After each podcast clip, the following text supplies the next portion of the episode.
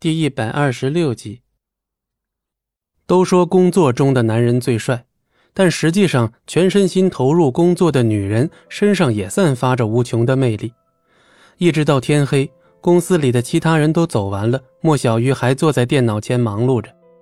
毕竟一个礼拜的时间，对于要从零开始的莫小鱼来说，实在是有些不太够用。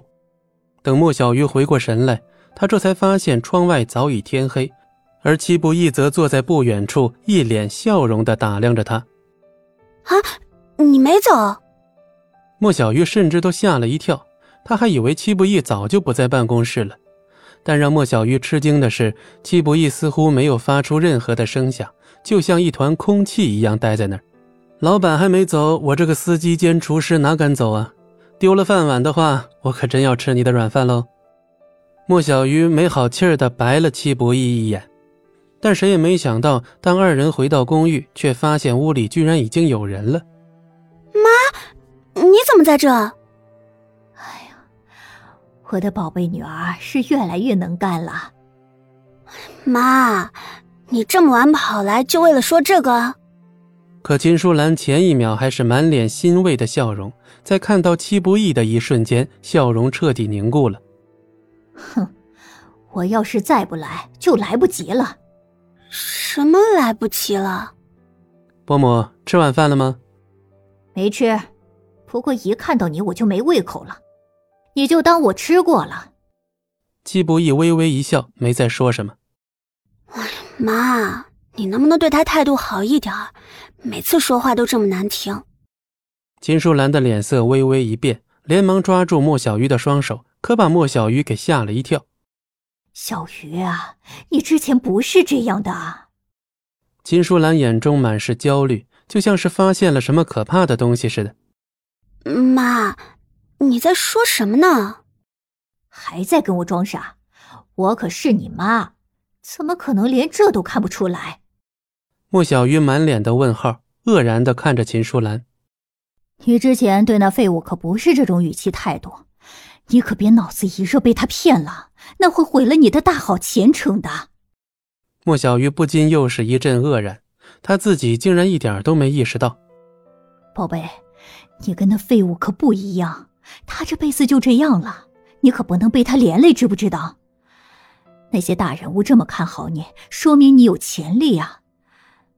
宝贝，你以后肯定能干出一番大事业，现在就该跟这种人划清界限。莫小鱼这才明白。原来秦淑兰说了半天，还是原先的目的。妈，你又开始了！我是不会随随便便嫁给哪个少爷公子的，你就饶了我吧。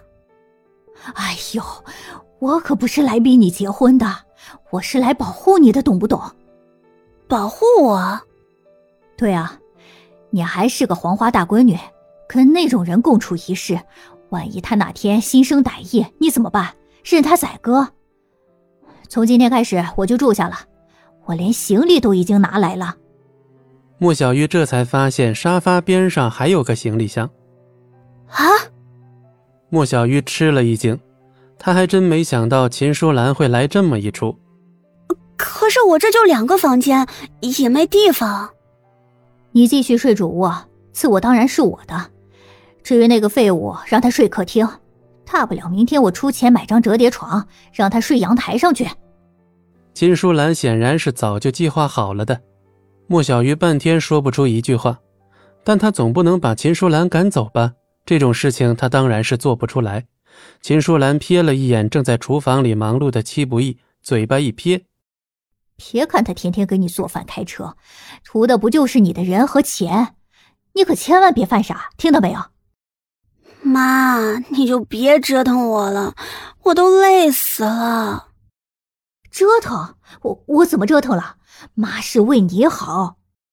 随即，秦淑兰也不管莫小鱼同不同意，直接走到厨房门口，冲着戚不义就说：“喂，从今天开始我就住在这儿了，你睡沙发或者阳台，有意见吗？”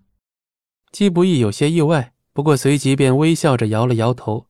秦淑兰见状，脸色不由一沉。哼，心机还挺深。不过你这点套路，骗骗小鱼还行，想糊弄我就是白日做梦了。伯母，能吃辣吗？装吧，你就，我看你能装到什么时候。本集播讲完毕，感谢您的收听，我们精彩继续。